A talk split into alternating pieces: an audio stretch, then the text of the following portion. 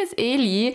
Schön, dass du heute wieder dabei bist und auch schön, dass du wieder so motiviert bist und wieder ein bisschen fürs Abitur lernen möchtest und diesmal natürlich mal wieder in dem Fach Biologie. Wie könnte es anders sein? Da wollen wir natürlich auch heute mal wieder eine Folge zu machen oder uns auch gemeinsam na gut, du hörst es dir an, ich erzähle es dir. Also genau, du hörst es dir an und ich erzähle es. Und genau, bevor wir damit anfangen, wollte ich noch etwas anderes ansprechen. Und zwar ganz kurz geht es um das Fach Geschichte. Vielleicht hast du da auch schon so ein bisschen reingehört. Und da wollte ich dir noch mal was zu der 17. Folge sagen. Das ist die Nationalstaatsbildung Polen. Und da sind mir tatsächlich zwei kleine Sprechfehler unterlaufen. Die habe ich jetzt aber ausgebessert und die stehen auch in der Beschreibung unten. Also wie das jetzt neu alles richtig ist. Also wie gesagt, hör da gerne nochmal rein oder guck dir nochmal die Beschreibung an, falls du da schon reingehört hast, damit du auch weißt, hm, wovon redet sie überhaupt. Wie gesagt, schau dir das gerne nochmal an. Ich werde das Ganze aber nochmal in einer Geschichtsfolge erwähnen.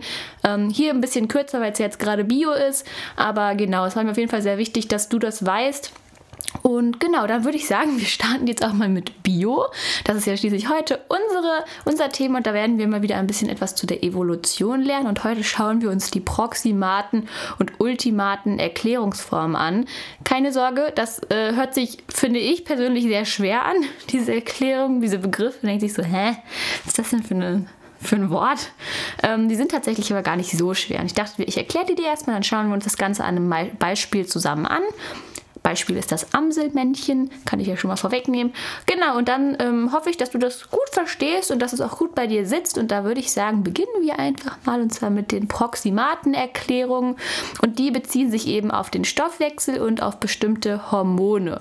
Und die Proximatenerklärungen gucken eben, wie ähm, wie eben der Stoffwechsel und Hormone bestimmte Verhaltensweisen steuern oder wie sich diese im Laufe des individuellen Lebens entwickeln. Also es wird tatsächlich so ein bisschen geguckt, wie passiert, was passiert im Stoffwechsel, was passiert bei den Hormonen und wie steuern diese, beispielsweise auch Hormone, wie steuern diese bestimmte Verhaltensweisen eines Lebewesens und wie bilden sich diese im Laufe des oder wie entwickeln sich diese im Laufe des individuellen Lebens, also von diesem Tier. Ähm, es geht hier jetzt um Tiere, deshalb wie entwickeln sich diese Verhaltensweisen, wie, wie entwickeln die sich, was passiert mit stehen. Und da guckt man eben auf den Stoffwechsel und die Hormone, die eben diese bestimmten Verhaltensweisen steuern. Und dann guckt man, wie entwickeln diese sich. Dabei werden natürlich immer im Inneren des Organs geguckt, wie wirken diese. Also man guckt auf die physiologischen, hormonellen und neuronalen Ursachen. Du merkst schon hier hormonell natürlich auch, weil ja bestimmte Hormone sind, die eben diese Verhaltensweise steuern, aber auch neuronale. Also sind wir auch so ein bisschen beim Thema Neurobiologie. Das sind auch bestimmte Ursachen. Was passiert da so? Mit den Organen, was passiert generell im Körper, wieso gibt es diese neuronalen Verbindungen beispielsweise, wieso entsteht dann genau diese Verhaltensweise. Ein Beispiel jetzt. Wie gesagt, es werden ähm, eben im Inneren des Organs geguckt, was passiert da genau, also physiologische, hormonelle neu neuronale Ursachen, aber man guckt auch, welche Ursachen wirken denn von außen, also soziale Beziehungen. Und das ist eben die Proximatenerklärung, dass man da eben schaut, wie, wie steuert der Stoffwechsel und die Hormone bestimmte Verhaltensweisen und wie entwickeln diese sich im Laufe des individuellen Lebens. Und da guckt man natürlich auch ins Innere des Organs, also wie, was sind so physiologische, hormonelle, neuronale Ursachen, wieso ist eine Verhaltensweise genau so. Ähm, man guckt aber tatsächlich auch von außen. Soziale Beziehungen beeinflussen ja auch immer bestimmte Verhaltensweisen. Und da wird eben dann auch drauf geschaut und geguckt, wieso verhält sich dieses Tier genauso. Also wie gesagt, bei den proximaten Erklärungen geht es um Verhaltensweisen, die auch von dem Stoffwechsel und Hormonen gesteuert werden. Um das zu hinterfragen, um nochmal auf, auf die Lösung zu kommen, wieso sich dieses Tier so verhält, gibt es physiologische, hormonelle und neuronale Ursachen, aber auch Ursachen, die von außen wirken, wie soziale Beziehungen. Genau, das waren die proximaten Erklärungen. Du merkst, es geht hier klar um Verhaltensweise und auch um die Ursachen. Wieso passieren diese? Wieso sind die so? Und was sind jetzt die ultimaten Erklärungen Worum geht es da? Und da geht es tatsächlich oder es bezieht sich auf die biologische Funktion eines Merkmals. Und da stellt man eben auch evolutionsbiologische Zusammenhänge dar, also wie, genau, wie, ähm, weshalb ist dieses Merkmal genau so. Das versuchen die ähm, immer biologisch zu hinterfragen, wieso prägt sich dieses Merkmal genau so aus. Und ganz wichtig ist bei diesen ultimaten Erklärungen eben auch der adaptive Wert. Den hatten wir schon mal ein bisschen erwähnt gehabt bei der Kosten-Nutzen-Analyse. Und der adaptive Wert Wert ist tatsächlich, da ist immer die Frage, wie vorteilhaft ist ein bestimmtes Merkmal im Fortpflanzungserfolg und beim Überleben. Also wie gesagt, die ultimaten Erklärungen beziehen sich auf biologische Funktion eines Merkmals und bei diesem Merkmal ist eben ganz wichtig, ist dieser adaptive Wert hoch. Das heißt, ist dieses Merkmal gut genug, dass das Tier eben fortpflanzungsfähig ist, dass es einen guten Fortpflanzungserfolg hat, dass es sich gut vermehren kann und kann es mit diesem Merkmal auch überleben. Und das spielt eben eine große Rolle, denn Verhaltensweisen und Merkmale mit hohem adaptiven Wert sind durch die Selektion begünstigt. Das heißt eben, wenn eben es gibt ein bestimmtes Merkmal innerhalb eines Tieres oder ein Tier besitzt dieses Merkmal und das passt jetzt natürlich auch so ein bisschen zu Darwin, der sagt eben, bestimmte Merkmale werden sich durchsetzen. Das nennt man natürliche Selektion und hier wird ja eben gesagt, es gibt bestimmte Verhaltensweisen und Merkmale und wenn diesen eben einen hohen adaptiven Wert haben, das heißt, wenn diese eben sehr vorteilhaft sind für die Fortpflanzung oder auch zum eigenen Überleben, dann hat das Tier generell eine bessere Überlebenschance und ist durch die Selektion oder bei der Selektion begünstigt. Das heißt, es wird wahrscheinlich nicht so früh sterben, weil es eben diese guten Merkmale hat. Wenn wir das nochmal zusammenfassen, ultimate Erklärungen beziehen sich eben auf die biologische Funktion eines Merkmals. Das heißt, wie funktionieren diese? Das ist die Frage, weshalb funktionieren diese, aber auch die Frage eben, wie hoch ist der adaptive Wert? Wie gut kann man sich anhand dieses Merkmals fortpflanzen?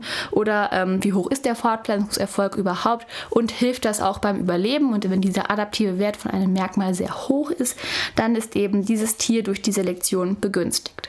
Also wir gucken uns das Ganze noch einmal an einem Beispiel an, halten aber nochmal fest, die Proximatenerklärungen beziehen sich tatsächlich darauf, wie der Stoffwechsel und die Hormone, wie die bestimmte Verhaltensweisen steuern und wie diese sich eben im Laufe des individuellen Lebens entwickeln. Also diese Verhaltensweise, das kann sich ja immer verändern und das eben, da wird eben untersucht im Inneren eines Organs. Man guckt eben physiologische, hormonelle und neuronale Ursachen an. Wieso ist diese Verhaltensweise so? Wieso verhalten sich diese Tiere? Wie kann man das neuronal beispielsweise begründen? Aber man guckt sich eben auch Ursachen an, die von außen wirken, also soziale Beziehungen. Und bei den Ultimatenerklärungen ist es eben so, dass wird die biologische Funktion eines Merkmals unterstützt. Der adaptive Wert spielt eine hohe Rolle. Wie vorteilhaft ist ein bestimmtes Merkmal im Fortpflanzungserfolg und beim Überleben. Und das gucken wir uns jetzt mal anhand des Amselmännchens an und wir gucken uns mal das Merkmal des Singens an. Warum singt das Amselmännchen? Das Amselmännchen singt und da gucken wir uns eben die Proximaten und Ultimatenerklärungen an und singen. Das, was das Amselmännchen tut, ist jetzt gerade unser Merkmal oder auch die Verhaltensweise, die wir hier haben. Und die Frage ist, warum singt es? Warum hat es überhaupt dieses Merkmal? Und das gucken wir uns jetzt mal anhand der Proximatenerklärung an.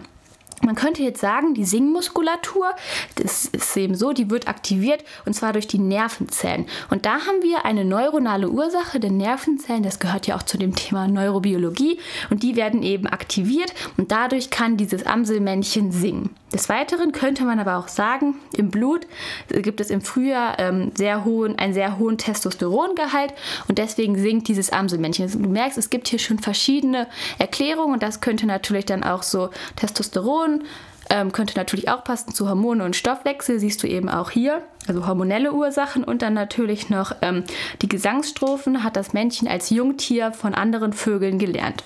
Und das wären eben soziale Beziehungen. Wir passen, gucken uns das Ganze nochmal an.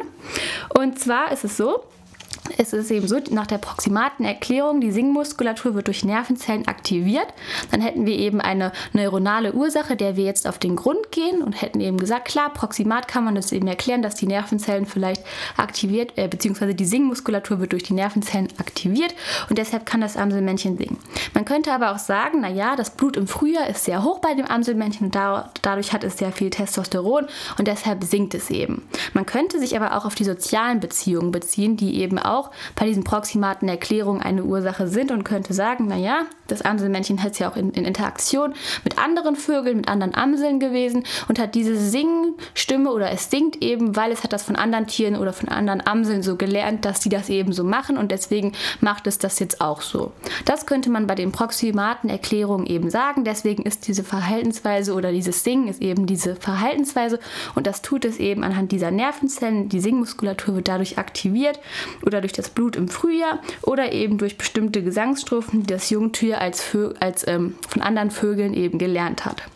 Wie ist das aber nach ultimaten Erklärungen? Da erinnern wir uns, es geht ganz klar um den adaptiven Wert, also um den Fortpflanzungserfolg und eben, wie hilft das beim Überleben. Also wir gucken uns jetzt an, warum singt das Amselmännchen, wie hilft, was ist, warum hat es dieses Merkmal, warum hat es dieses Merkmal Singen überhaupt? Wie hilft das eben dem adaptiven Wert, dass das Amselmännchen überlebt und sich fortpflanzen kann? Und da könnte man eben sagen, Klar, das Amselmännchen singt, weil das steigert den Fortpflanzungserfolg. Dann dieses Singen lockt andere Weibchen an und dann können diese sich eben paaren und kriegen ein paar kleine Amselbabys. Das ist eben die erste Erklärung. Die zweite Erklärung wäre eben dadurch, dass das Amsel Männchen singt, dann hält es eben andere Rivalen aus seinem Gebiet fern, weil diese Rivalen merken, aha, hier singt ein Tier, ein Am, eine Amsel, ein Amselmännchen auch. Hm, dieses Gebiet ist wahrscheinlich eher diesem Amselmännchen zuzuordnen. Dann suche ich mir einen anderen Fleck, wo ich essen kann oder wo ich mich vielleicht paaren kann. Und das würde Rivalen fernhalten und so wäre das Amselmännchen könnte eben so überleben. Also wir gucken uns das Ganze nochmal an. Nach den proximaten Erklärungen könnte man sagen, die Singmuskulatur ähm, wird eben durch die Nerven Nervenzellen aktiviert, dann hätten wir das anhand einer neuronalen Ursache begründet. Wir können aber auch sagen, das Blut ist im Frühjahr sehr hoch, es gibt einen hohen, oder es gibt einen hohen Testosterongehalt, dann hätten wir das anhand von Hormon, hormonellen Ursachen eben ja, bestätigt. Und wir könnten aber auch die sozialen Beziehungen einziehen und sagen, naja, das, diese Gesangsstufen kennt das Jungtier einfach und hat es von anderen Amseln übernommen. Nach den Ultimatenerklärungen, die ja immer auf die biologische Funktion eines Merkmals gucken, also eben auf den adaptiven Wert, ist das vorteilhaft fürs Überleben und für die Fortpflanzung, dann könnte man sagen, ja, das steigert den Fortpflanzungserfolg, weil das eben Weibchen anlockt, dieses Singen, deshalb hat es dieses Merkmal Singen. Man könnte aber auch sagen, ja, das hält Rivalen aus, den, aus dem Gebiet fern. Genau. Und das wären tatsächlich die Erklärung. Ich hoffe, du hast es anhand dieses Beispiels noch besser verstanden. Also wie gesagt, wenn du dir das vielleicht einmal, zweimal anhörst, dann ist es bestimmt drin. Ich habe mir das auch ein, zwei Mal durchgelesen. Also und dann war es eigentlich schon ganz gut drin. Wie gesagt, du musst dir immer merken, dass du wirklich diese Erklärung anwenden musst. Und deswegen haben wir das jetzt gerade anhand des Amselmännchens gemacht. Man kann, es kann ja immer sein, dass man das in der Klausur anwenden muss. Und genau, ich hoffe, du hast es verstanden. Wenn das der Fall ist, würde ich mich gerne über einen Kommentar freuen oder auch über eine kleine Spende. Und dann sehen wir uns schon das nächste Mal wieder.